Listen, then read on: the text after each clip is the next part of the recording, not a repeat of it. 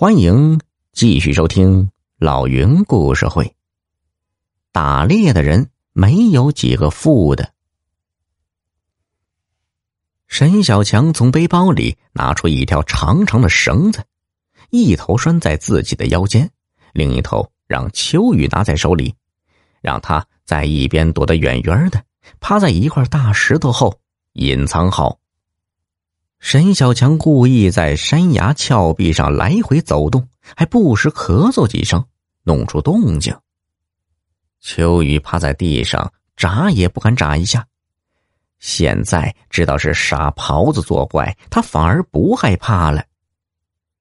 时间一分一秒的过去，寂静的大山里只有北风呼啸着掠过的声音。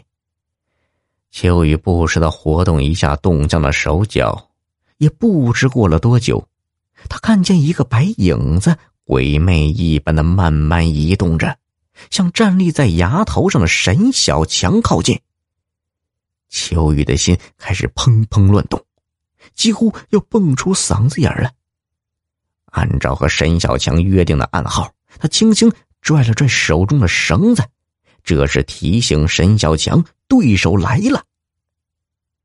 沈小强警觉了，他假装往山崖下瞅，眼角的余光已看清一个影子在接近自己。这当口离沈小强还有十多米远，那白影子站住了。秋雨屏住呼吸，心里一紧，以为这白袍子发现了这是一个圈套。就在这时，只见那白袍子后退几步，突然发力。低头向沈小强冲了过去。秋雨吓傻了，都忘了拽绳子了，张着嘴却闭上了眼。只听哗啦一声山石响，山崖上的袍子和人全不见了。与此同时，秋雨拴在腰间的绳子在猛地往下扯动着。秋雨惊呼：“不好，小强哥被撞下崖了！”他赶紧用力往回拽绳子，片刻之后，秋雨看见沈小强缓慢的爬了上来，用手电一照，见沈小强手上、脸上全是被石头划的血道子。沈小强喘息不停，半晌才说：“好样的，秋雨。”秋雨紧张的问。小强哥，袍子精呢？沈小强望着山崖下说：“那家伙跌下去了，好险呐！他冲我撞过来时，我一把抓住了他的毛，我俩一起跌了下去。幸亏我腰里拴着绳子，你看，我抓了一手的毛。”说着，沈小强把手展开。用嘴吹了吹。